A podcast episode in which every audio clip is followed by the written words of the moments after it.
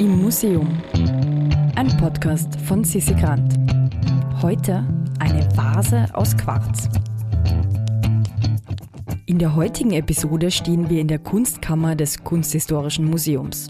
Dort zeigt uns Marco Ricci einen riesigen Krug aus Bergkristall, der viele offene Fragen in sich trägt. Wir befinden uns im Kunsthistorischen Museum diesmal und zwar genauer gesagt in einem Sammlungsteil, der als Kunstkammer bekannt ist und in erster Linie also Objekte, figürliche Objekte, aber auch Gold, Silber, Elfenbein, Preziosen zum einen, aber auch Objekte aus Edelsteinen und Halbedelsteinen beinhaltet. Das wahrscheinlich bekannteste Objekt unserer Sammlung ist die Saliera des Benvenuto Cellini, die ja viele noch also von dem berüchtigten Diebstahl her vielleicht aus den Medien kennen. Wir schauen uns aber heute ein anderes Objekt an. Ich darf mich an dieser Stelle auch kurz vorstellen. Mein Name ist Marco Ricci, ich bin Kunst- und Kulturvermittler hier im Kunsthistorischen Museum und möchte jetzt ein außergewöhnliches Objekt, das Superlative, besprechen, nämlich die größte erhaltene Bergkristallvase des Mittelalters. Und zwar von daher ein Superlativ, weil solche großen Objekte aus ähm, alpinen Quarz ganz selten sind. Wenn man ins Naturhistorische Museum hinübergeht, sieht man mitunter wirklich auch also die ganz großen Kapazunder unter den Bergkristallen. Das ist die farblose Varietät des Quarzes, mineralogisch oder auch chemisch Siliziumdioxid. Ja. Es gibt dann verschiedene andere Farben, wenn es rosa ist, ist es Rosenquarz, wenn er violett ist, ist es Amethyst. Ja. Zitrin ist dann die gelbe Varietät und Bergkristall ist er, wenn er wirklich farblos, transparent ist. Ja. Und eben drüben im Naturhistorischen Museum gibt es zum Beispiel einen wirklich ganz, ganz großen, der über einen Meter lang ist und vielleicht 50, 60 Zentimeter im Durchmesser. Und solche, also ähm, wenn man möchte, äh, Singularitäten der Natur ja, sind natürlich für unsere Vorfahren etwas Außergewöhnliches gewesen. Wenn man in den Alpen, tatsächlich der Name Bergkristall bezieht sich auch auf den Fundort, also hier im deutschen Sprachraum sind also die Alpen also zum Großteil gewesen. Ähm, und wenn man so Riesenmineralien gefunden hat, so war das doch etwas, was also mit dem Magischen, dem Religiösen auch also in Verbindung gebracht wurde. Ja. Von daher auch die Magie der Steine, das ist ganz klar, jeder Edelstein. Und äh, Bergkristall war also ein Edelstein. Also später dann hat sich also wirklich auch diese Unterteilung in Halbedelstein, Edelstein gegeben. Das hat es früher, war so nicht. Also in den letzten Jahrtausenden, es war alles, was also sehr selten gefunden wurde und über eine gewisse, also nicht übliche Farbe und auch Transparenz und Lichtdurchlässigkeit verfügt hat, ein Edelstein, ja, in dem Fall.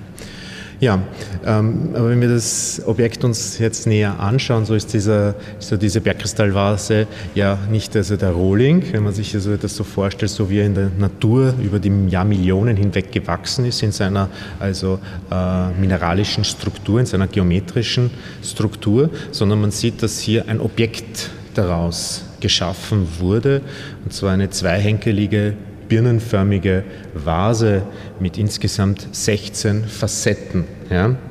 Und man fragt sich, wie aus einem so harten Stein wie Bergkristall auch solche Objekte gemacht werden können. Ja? Es ist ein sehr aufwendiger, arbeitsintensiver Prozess, der wahrscheinlich auch einige Jahre in Anspruch genommen hat. Wir wissen sehr wenig über das Objekt, das macht es so mysteriös. Es ist auf jeden Fall fast 800 Jahre alt. Man datiert es jetzt von wissenschaftlicher Seite in die erste Hälfte des 13. Jahrhunderts. Und lange Zeit wusste man noch nicht, wo solche Objekte in Europa hergestellt wurden. Wir wissen genau, dass in der Zeit davor, also im Mittelalter, im nordafrikanischen islamischen Kulturbereich, ja, vor allem im fatimidischen Ägypten, ja, die Fatimiden waren eine Herrscherdynastie, die in Ägypten regierten, dass dort Bergkristall also verarbeitet wurde. In der Antike, also unsere Vorfahren im antiken griechisch-römischen Kulturbereich, die konnten Steine schleifen. Ja. Dieses Wissen hat sich dann im Mittelalter verloren. Da hat man Steine höchstens gemugelt, also die Oberfläche geglättet. Ja. schönes Beispiel dafür ist die Krone des Heiligen Römischen Reiches in der Wiener Schatzkammer, die im Übrigen ja auch zu uns gehört, zum Kunsthistorischen Museum. Dort sind die Steine nur gemuggelt. Also eine Krone aus dem 10. Jahrhundert, aus dem späten 10. Jahrhundert. Dort gibt es keinen geometrischen Facettenschliff. Das ist etwas, was erst später wiederkommt. Und zwar, das ist das Spannende, über islamische Vermittlung. Ja, wie so oft, wenn man auch an die Badekultur denkt oder auch an viele äh, philosophische oder naturwissenschaftliche Schriften der Griechen, so haben die Araber, in dem Fall die arabische Zivilisation, diese Dinge ins Mittelalter gerettet und dann wieder eigentlich auch in Europa zurückgegeben. Und das ist ein schönes Beispiel dafür, diese Bergkristallvase, diese Technik nämlich, in der dieser Stein geschliffen wurde. Ich muss dazu wissen, dass Quarz sehr hart ist, es gibt ein von einem deutsch-österreichischen also Chemiker und Physiker eingeführte also äh, Härteskala von Steinen. Äh, der hieß Moos ja, und deswegen auch die Moosche Härteskala von 1 bis 10. Und vielleicht hat man schon davon gehört, Diamant, also den härtesten Wert 10 ja, und 1 ist das weichste. Ja. Ähm, zum Beispiel ein Speckstein hätte nur 2 kann man mit dem Fingernagel ritzen. Das ist so die Ritzhärte eigentlich. Ja. Und Quarz ist sehr, sehr hart. Es hat so eine Moosche Härte von 7. Und um einen Stein schleifen oder also polieren und, äh, zu können, braucht man immer einen härteren Stein, meistens in pulverisierter Form, Diamantpulver zum Beispiel. Oder auch Korundpulver. Korund, das ist die also Dachbezeichnung für Saphire und Rubine. Und die sind auch sehr hart, die haben so Werte von 9, 9,5. Ja. Also man muss sich vorstellen, dass hier eine Werkstatt mit einem rotierenden Bohrer über den das Werkstück manuell gehalten wurde, über Jahre hinweg ausgehöhlt wurde. Ja? Und zwar Jahre, wahrscheinlich wirklich zwei, drei Jahre, die an diesem Stück gearbeitet wurden. Jemand, der schon sehr lange eine sehr lange Erfahrung in der Bearbeitung auch von Edelsteinen hatte, der das gemacht hat und auch das technische Know-how, das hier sicher aus dem islamischen Kulturbereich tradiert wurde. Von daher und auch aufgrund des hohen Alters geht man davon aus, dass also dieses Objekt in Süditalien hergestellt wurde. Man vermutet vielleicht sogar, dass es in den Hofwerkstätten von Palermo entstanden. Jetzt muss man genau wissen, wer damals vielleicht regierte. Ja, das war Friedrich II., ein Staufer. Also zur einen Seite war er Normanne, mütterlicher Abstammung, väterlicher Abstammung aus dem Schwäbischen. Die Staufer kommen aus dem Schwäbischen. Und dieser Friedrich II., der hat also in, war gleichzeitig also Kaiser des Heiligen Römischen Reiches. Er wurde 1220 in Rom zum Kaiser, also auch gekrönt vom Papst.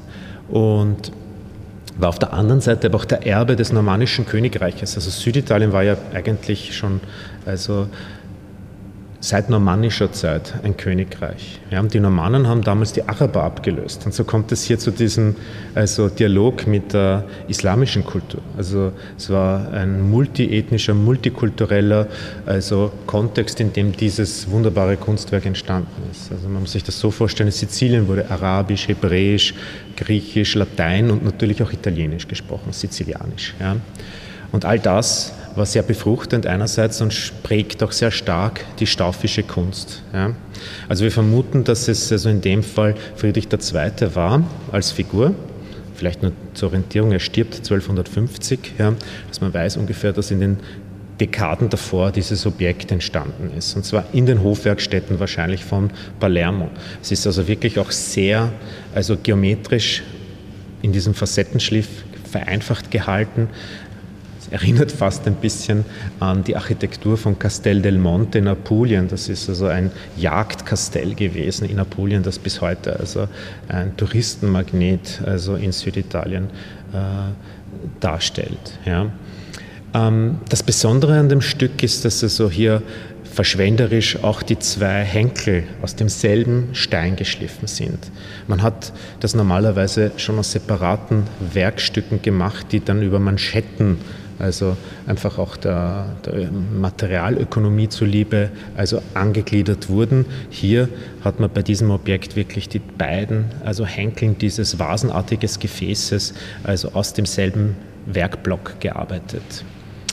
Ähm, es hat eine birnenförmige Struktur, ist ungefähr 40 cm hoch, wiegt 13 Kilo und fast circa 9 Liter.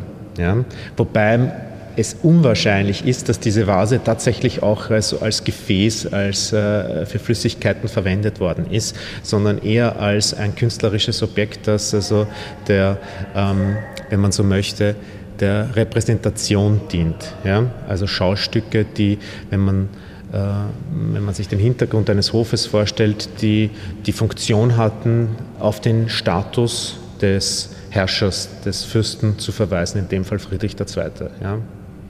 Kann sich vielleicht vorstellen, dass bei einem Bankett solche Objekte also zur Tischdekoration oder für die Schaubuffets also eine Verwendung gefunden haben. Also es gab wirklich Buffets, die wirklich nur dazu dienten, den Reichtum ja, des Gastgebers zu zeigen. Das ist etwas, was bis in die Neuzeit hinweg also üblich ist. Also wenn die Königin von England heute ein Bankett hält, ein Staatsbankett, dann findet das nach denselben Prinzipien statt wie in der Renaissance und wahrscheinlich vielleicht sogar schon im Mittelalter, ja, in der ersten Hälfte des 13. Jahrhunderts. Ja.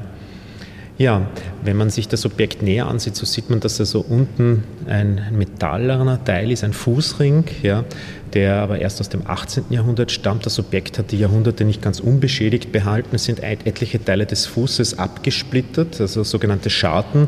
Und um das zu kaschieren, hat das im Zeitalter Maria Theresias in der Zeit um 1750, 60 ein Goldschmied, also diesen vergoldeten Silberfuß dazu gegeben.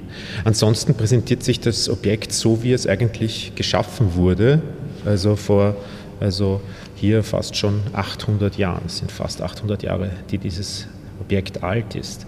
Ähm, sehr spannend ist, dass man überall auch Einschlüsse sieht, die sind aber natürlichen Ursprungs. Das sind Unregelmäßigkeiten äh, des Wuchses, also so ist der Kristall gewachsen. Ja, also zum Beispiel das schaut aus wie ein Spalt hier, also wie ein Riss, ist aber kein Riss, so ist der Kristall gewachsen letzten Endes. Also ein sehr, sehr spannendes Objekt, das wir erst also im späten 16. Jahrhundert identifizieren können. Und zwar, wie kommt es überhaupt nach Wien? Spannend. Also ein Stein, der aus der Schweiz oder aus den Alpen, also wir sagen Alpen mal, aus den Alpen nach Sizilien, nach Unteritalien, also transportiert wurde, dort in jahrelanger mühsamer Arbeit zu diesem Kunstwerk veredelt wurde, dann verliert sich irgendwie jegliche also Nachrichten, und es taucht erst wieder als Teil des Nachlasses eines spanischen Habsburgers auf, Philipp II. Und da wurde also anlässlich seines Todes ein Inventar all dessen angefertigt, was er besaß, ein Nachlassinventar. Und da wird diese also Vase beschrieben. Man kann aufgrund auch der Unregelmäßigkeiten der Scharten am Fuß, der Sprünge genau sagen, es ist diese Vase, ja, der Größe auch. Ja. Und dürfte es in Madrid gewesen sein, wie es da hinkam, entzieht sich. Also das sind Jahrhunderte dazwischen, wo wir gar nicht wissen, wo dieses Objekt war. Also es verschwindet im Dunkel der Zeit, taucht dann 1598 auf und kommt dann also mit einer spanischen Prinzessin nach Wien wir haben oben in der Gemäldegalerie ja einige Porträts, die Diego Velázquez von der Infantin Margarita Teresa gemalt hat. Das sind unsere berühmtesten Velázquez-Bilder oben. Ja. Das war die erste Ehefrau von Kaiser Leopold I. Und sie kam, also diese Hochzeit wurde 1666 gefeiert. Also da sind wir schon 70 Jahre nach diesem Nachlassinventar und war Teil des Brautschatzes, also ein Teil der Mitgift. Und ist also ist auch sehr spannend, wie lang man damals von Spanien nach Wien gebraucht hat. Diese Margarita Teresa ist acht Monate nach Wien gereist. Ja. Acht Monate hat das gedauert. Und darunter waren natürlich etliche kostbare Objekte, Diamanten auch, der, also der als Wittelsbacher bekannter Diamant, also ein blauer Diamant, also natürlich blauer Diamant und eben diese Bergkristallvase sehr spannend, weil wir heute sagen, ja, Bergkristall, das ist ja nur ein Halbedelstein, damals wertvoller als so einiges, was Herrscher besitzen konnten. Also in dem Nachlassinventar ist dieses Objekt höher taxiert als die Gemälde von Tizian, die Philipp II. sein eigen nannte. Also vom Standing her viel, viel höher. Auch Steinschneider haben im 16. Jahrhundert viel, viel, viel, viel mehr als Künstler wie Tizian, ja, also verdient. Auch das ist sehr, sehr spannend. Auch ein Michelangelo hat für die Sixtina also äh, nur so viel bekommen, wie ein Steinschneider mit zwei Gefäßen hätte verdient. Ja, also ungefähr, dass man sich die Relation vorstellen kann. So etwas war viel, viel wertvoller als ein Ölgemälde. Heute wäre es genau umgekehrt. Also wenn heute ein, ein, ein Gemälde von Tizian zum Beispiel auf den Markt käme, ja, das einen gewissen kunsthistorischen Wert hat und wo sich auch die Forschungsgemeinschaft darüber einig ist, dass es zum Großteil eigenhändig ist, dann würde das natürlich ins astronomisch katapultiert werden am Auktionsmarkt. Ja. Ja, und das macht dieses Objekt so besonders. Also da sprechen in dem Fall acht Jahrhunderte zu uns viele Kulturkreise, die hier zusammengearbeitet haben. Also wenn wir jetzt an den islamischen Kulturbereich denken, an den italienischen, aber dann den Herrscher selber, der zur Hälfte Normanne, zur Hälfte Deutscher gewesen ist, dann kommt der spanische Hof mit ins Spiel und dann Österreich im 17. Jahrhundert. Also von daher auch eine sehr spannende Geschichte, die auch die, das äh, ganze Haus, das Kunsthistorische Museum, widerspiegelt. Ein mysteriöser Krug, der mit einer Prinzessin reiste. Ja, wer mehr Informationen und Überraschungen zu Kunst und Kultur erhalten möchte, kann sich jetzt auf www.immuseum.at zu unserem Newsletter anmelden. Dieser Podcast wird produziert vom Produktionsbüro Sissi Grant. Musik Petra Schrenzer. Artwork Nuschka Wolf.